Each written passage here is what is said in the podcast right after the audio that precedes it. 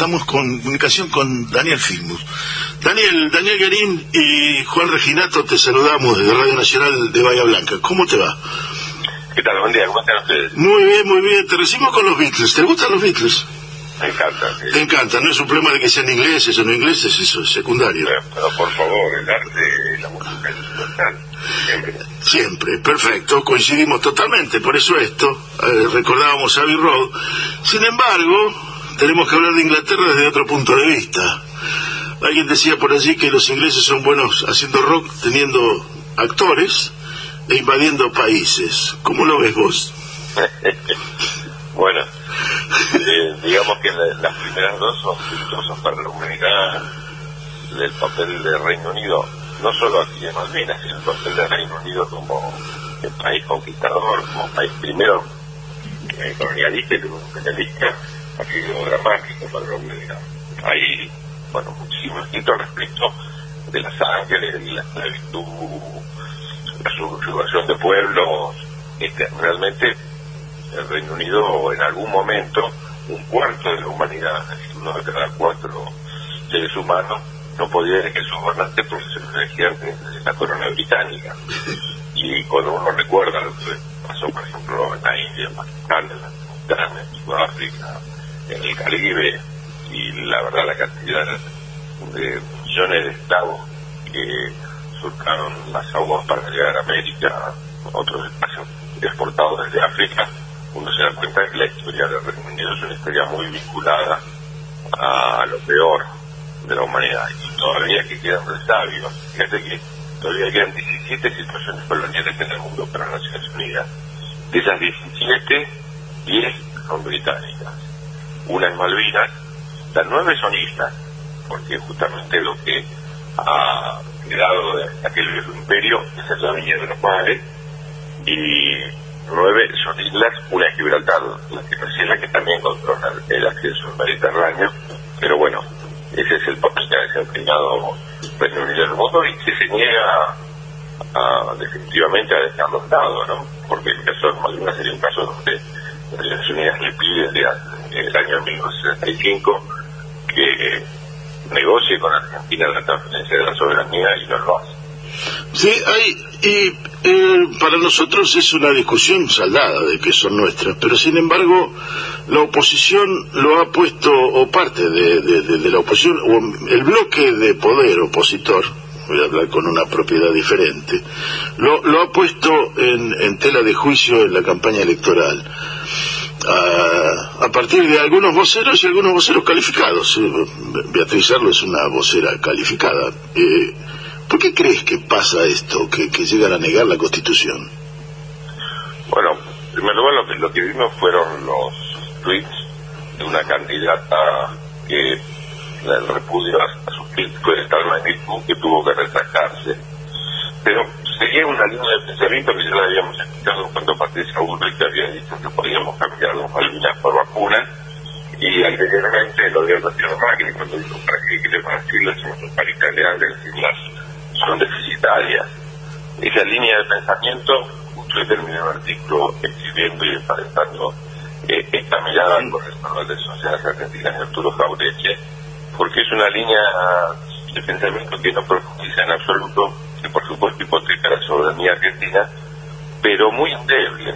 Es decir, ninguno de los argumentos o de los fundamentos, uno le, leyó muchas de las cosas que ellos plantearon, ellos y ellas, ¿no? y la verdad que son, son gravísimos. Vos lo dijiste primero, no es una cuestión irracional de un grupo, sino que está en la Constitución Nacional. Y cuando uno mira los que ejercieron el reclamo, desde hasta el propio Sarmiento, este, por supuesto Roca, Alvear, Palacio, fue uno de los que encabezó reclamo y este, tuvo un papel enorme en el Congreso para traducir obras que se puedan distribuir en las escuelas, en las bibliotecas populares, respecto de Malvinas, pero el propio Irigoyen, Guedón, el supuesto Frontizi, India, que fue el que consiguió la resolución 2065, Alfonsín, eh, Néstor Cristina la verdad que uno tiene una tradición en la Argentina desde todas las fuerzas políticas que hizo que en el 94, yo lo estuve diciendo estos días justamente, cuando se planteó la reforma constitucional en el tema de Malvinas hubo una unanimidad enorme y al mismo tiempo hubo un acuerdo para que haya una sola intervención que represente a todos. Y eso falta que desde cada bloque político se plantee. Por eso llama la atención que estos sectores de la derecha más, te diría, irracional, planteen que las Malvinas no son argentinas es una cuestión sentimental, porque, por ejemplo, hemos escuchado a alguien que dijo, bueno, pero en aquel momento, en 1830, no había constitución nacional. Bueno, se lleva por delante el 25 de mayo de 1810, el 9 de julio, y todos los actos de soberanía que Argentina ya había hecho con las islas, y cualquier país sería usurpable, este, porque no tiene constitución nacional y hay que permitirlo entonces entregar esos territorios, bueno, estaríamos en problemas. Nosotros recién tuvimos la definitiva, porque tuvimos varias en el medio, este, en el 53, entonces cualquiera podía llevarse una parte de la Argentina porque no teníamos constitución, realmente ese y otros argumentos este, son gravísimos. Sí, y que tenía, hay, hay, algo de paralelo entre lo que planteaste de la constitución de la, de la constitución 90, del 94 que un solo un solo orador por acuerdo fue el que habló de Malvinas eh, que fue que las provincias unidas que, que estaban en una guerra civil había trasladado las relaciones internacionales gobernador de la provincia de Buenos Aires cuando este, invaden las Malvinas los ingleses en el 33 pero totalmente. Pero ya en 1820 eh, a través de Chiwi el gobierno de la provincia de Buenos Aires porque no solo porque las relaciones internacionales estaban trasladadas a la provincia de Buenos Aires, sino porque la provincia de Buenos Aires era la dueña. Todo lo que era para el sur era, se llamaba la provincia de Buenos Aires. Entonces la provincia de Buenos Aires también, en 1820, quien ordena izar la bandera en las islas como posesión formal. Un milagro que era Argentina en ese momento y está preocupada por las Islas Malvinas. La primera semana de mayo, la semana del 25 de mayo de 1810, la primera junta le paga a los que están en Malvinas. Así que qué presente que estaba en aquel momento. San Martín tiene una carta manuscrita eh, en 1816, estando en Mendoza y queriendo viajar a. Va a viajar, no, que quería cruzar la cordillera para liberar Chile y Perú. Escribe una carta a Buenos Aires pidiendo que ya que no le mandaban soldados, porque sabemos que Buenos Aires ocultaba mucho esa de la patria, le manden los que estaban presos en los Patagones, los presidios de Patagones y Malvinas. San Martín en Mendoza en 16. Eso significa que estaba muy metido en la cabeza de también de los libertadores la presencia de Malvinas dentro del territorio nacional. Y en el 29, Argentina crea la comandancia política y militar en 1829. ¿Y por qué lo hace? Por las mismas razones que hoy este, por las riquezas que había allí, en buena medida los británicos resisten esa, esa designación. Y madre para que tengas una idea, la mitad de el aceite, de la iluminación de Londres de 1836 era producido por la grasa de las ballenas de la boca de los nuevos marinos que despegaban. Entonces Argentina quiere controlar su espacio marítimo por eso envía a Bernet. Bernet toma pesos eh, tres buques norteamericanos, en realidad, que están pescando ilegalmente. Se exigen que saquen permiso. Y primero, como todos sabemos, antes de que esté la fragata que dio británica, estuvo la fragata Lexington norteamericana que destruyó eh, el poblado argentino en Malvinas. Entonces, no estamos hablando de gente humanitaria que querían descubrir un territorio nuevo, sino que había argentinos que vivían, había un poblado de más de 200 personas que tenía su biblioteca, su iglesia, todo lo que tú puedas imaginar, y lo que había eran intereses económicos hicieron que el Reino Unido arrase con lo que Argentina había construido en, las Malvinas. Bueno, y con esto nosotros no ponemos en duda, tengo como, como un resarcimiento personal, le pregunté a un grupo de, jóvenes sobre qué opinaban de los dichos de, de, Beatriz Arlo en particular, y la respuesta fue que delirante, las Malvinas son argentinas, no hay, no, no abrieron la puerta a la discusión, sin ningún, eh, y, teniendo no tantos detalles de esto. Yo lo de San Martín lo desconocía, por ejemplo. Tantos detalles de esto. Así que eh, la semilla está sembrada. Lo que yo veo es una especie de desembosada de hablar o de, tomar la palabra de, del imperio, el imperio británico, sobre sobre sus palabras ha hecho campaña este, no solo Margaret Thatcher la, ha hecho Boris Johnson sobre la, la volver a, la, grandeza del imperio británico. Así que llamarlos imperialistas no no es más que ponerle el nombre que ellos mismos se autorreferencian. Pero de que hay personajes en, en, nuestro país que defienden los intereses de ese imperio, porque las Malvinas son las Malvinas, pero son además todas las islas alrededor y toda la plataforma. Bueno, esa es otra de, las que, de los enunciados que justamente colocaba yo como sonceras. También escuché a otro personaje plantear que, ¿por qué peleamos por eso si son 11.500 kilómetros cuadrados? Eh, y que la extensión de las Malvinas eh, de las islas. Y como decís vos, pierden en cuenta que estamos hablando de las Malvinas, de las Georgias, de las Sandwich, de los 200 eh, kilómetros de zona económica exclusiva y de la plataforma continental. Entonces no son, para que tengas una idea de la diferencia, no son 11.500 kilómetros cuadrados, sino cerca de 2.400.000 kilómetros cuadrados. Para que tengas una idea, Reino Unido tiene 240.000 kilómetros cuadrados. Si 10 veces el territorio del Reino Unido es lo que están peleando acá. Y es una de las zonas más ricas del mundo, por supuesto, rica, rica en pesca, rica en hidrocarburos, en minerales, en biodiversidad, pero también es, como había señalado en su momento el Perón, la punta de lanza para las pretensiones británicas sobre la Antártida. Pero también es el control del único pasaje biocénico que hay entre el Pacífico y el Atlántico, lugar donde hubo, como sabemos, escaramuzas en las guerras mundiales, porque imaginémonos, por ejemplo, hoy que un submarino atómico no pasa por el canal de Panamá, sino que viene por ahí, este y barcos de gran porte siguen pasando por ahí porque es el único pasaje y es neurálgico poder controlarlo. Por eso, totalmente de forma ilegal, existe ahí una base militar totalmente desproporcionada respecto de las fuerzas militares de la región. Porque es para controlar a los 3.000 habitantes que hay en las islas, es para apoyarlos, es para ayudarlos, no. Es para controlar el acceso a la Antártida, el corredor bioceánico y para mostrar la presencia de un país de la OTAN en el Atlántico Sur. Ni más ni decir, es una especie de portaaviones fijo.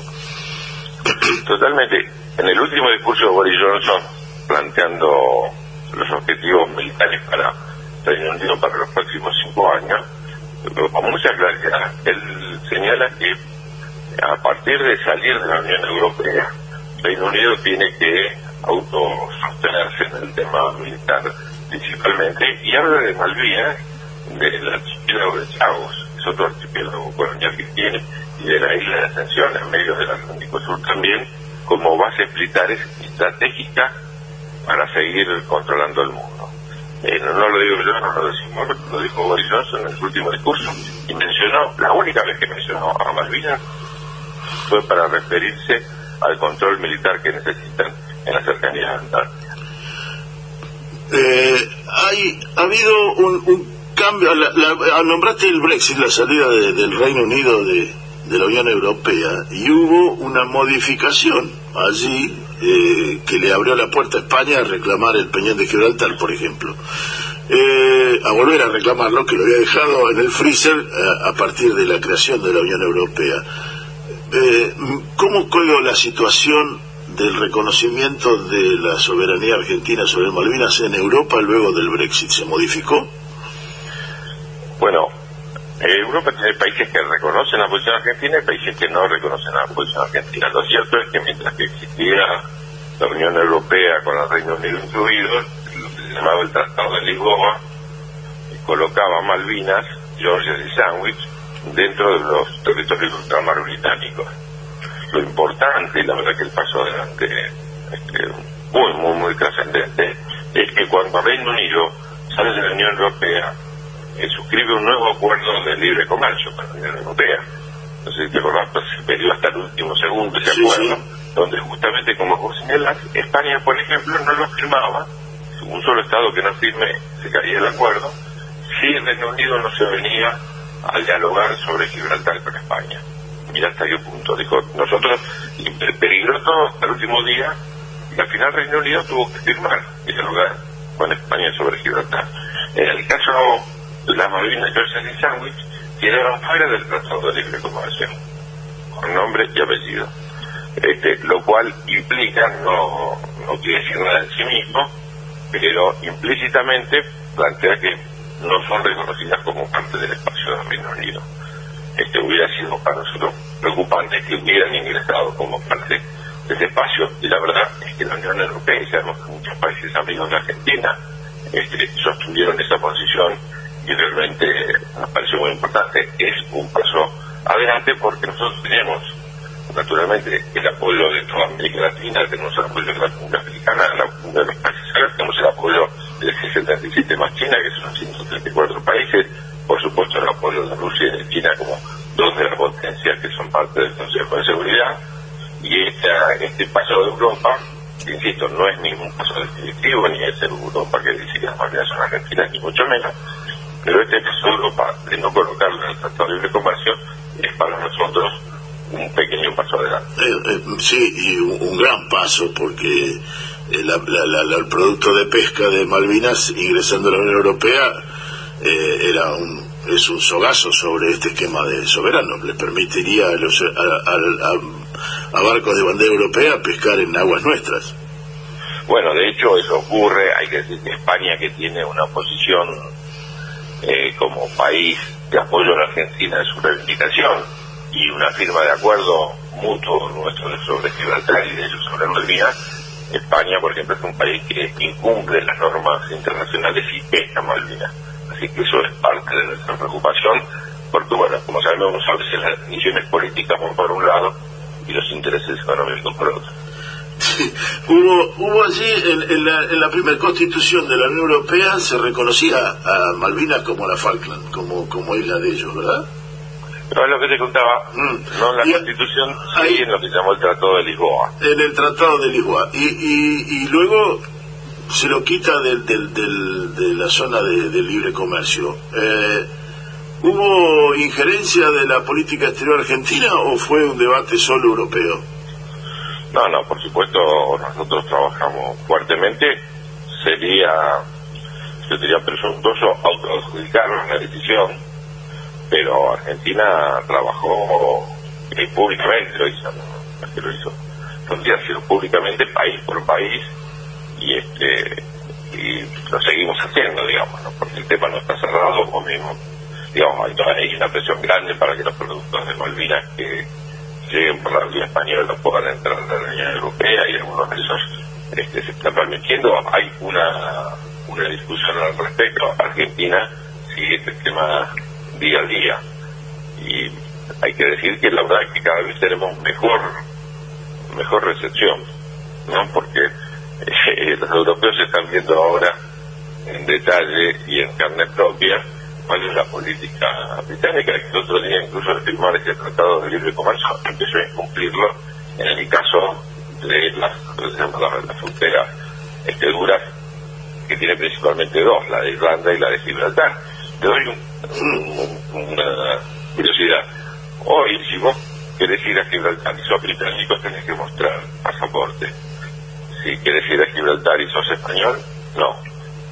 Eh, quedó una, situación también en el caso de Gibraltar, donde la negociación que fue obligado a hacer el Reino Unido dejó a Gibraltar dentro de lo que se llama la zona Schengen, es decir, como parte de la zona de la Unión Europea, y a Reino Unido afuera.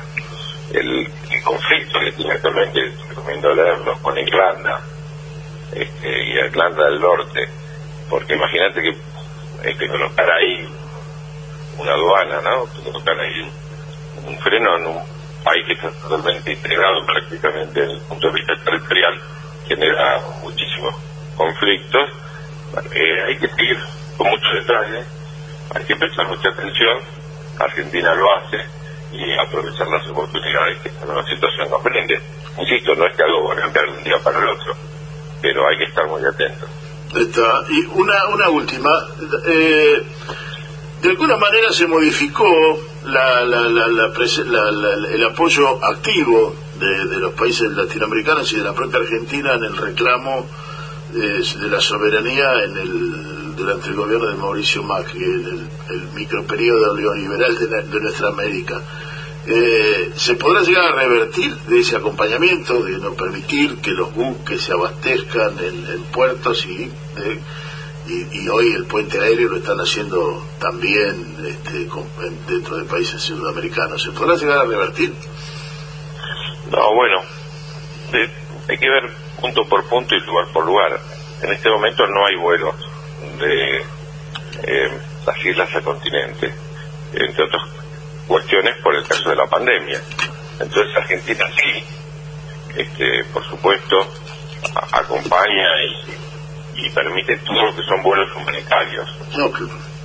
¿No? Porque tenés sino un país, un país, una, una región totalmente aislada y hay situaciones de salud inclusive que son imposibles de tratar en las islas, incluso Argentina ofreció cuando comenzó el COVID apoyo a las islas y en el, en el mismo sentido, solo Argentina autoriza vuelos que tienen que ver con lo humanitario.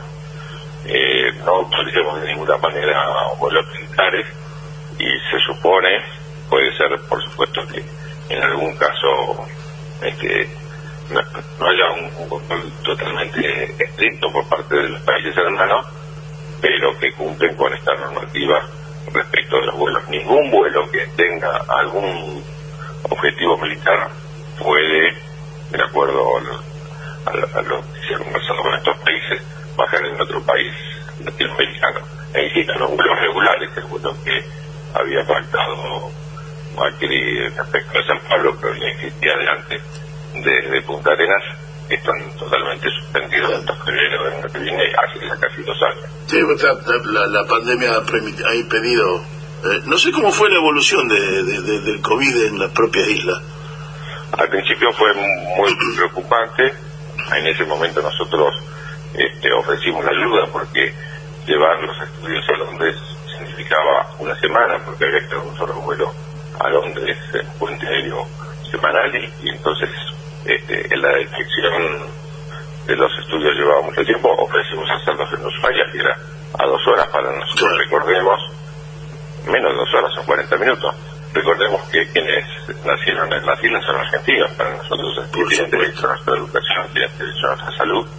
Así lo, hicimos saber, no tuvimos una respuesta eh, de ningún tipo, pero Argentina en lo humanitario, por supuesto, siempre está dispuesto a ayudar a quienes viven allí. Este, para nosotros es algo natural.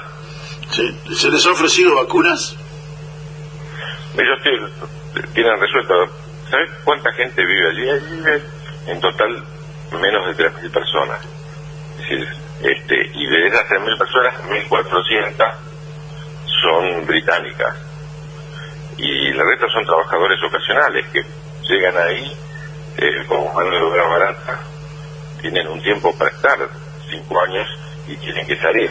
Mayoritariamente hay otras colonias británicas de Chile, algunos de Uruguay, y que este, no, tienen derecho de ciudadanía. ¿Quién da el derecho de ciudadanía? ¿Quién dice quién es malvinense y quién no?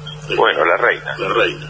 No, hay un gobierno local que dé el derecho de ciudadanía, eso lo únicamente el gobernador, y el gobernador de las islas, el señor máximo de las islas, está designado por la reina del Reino Unido. Eh, perfecto, que Dios la salve.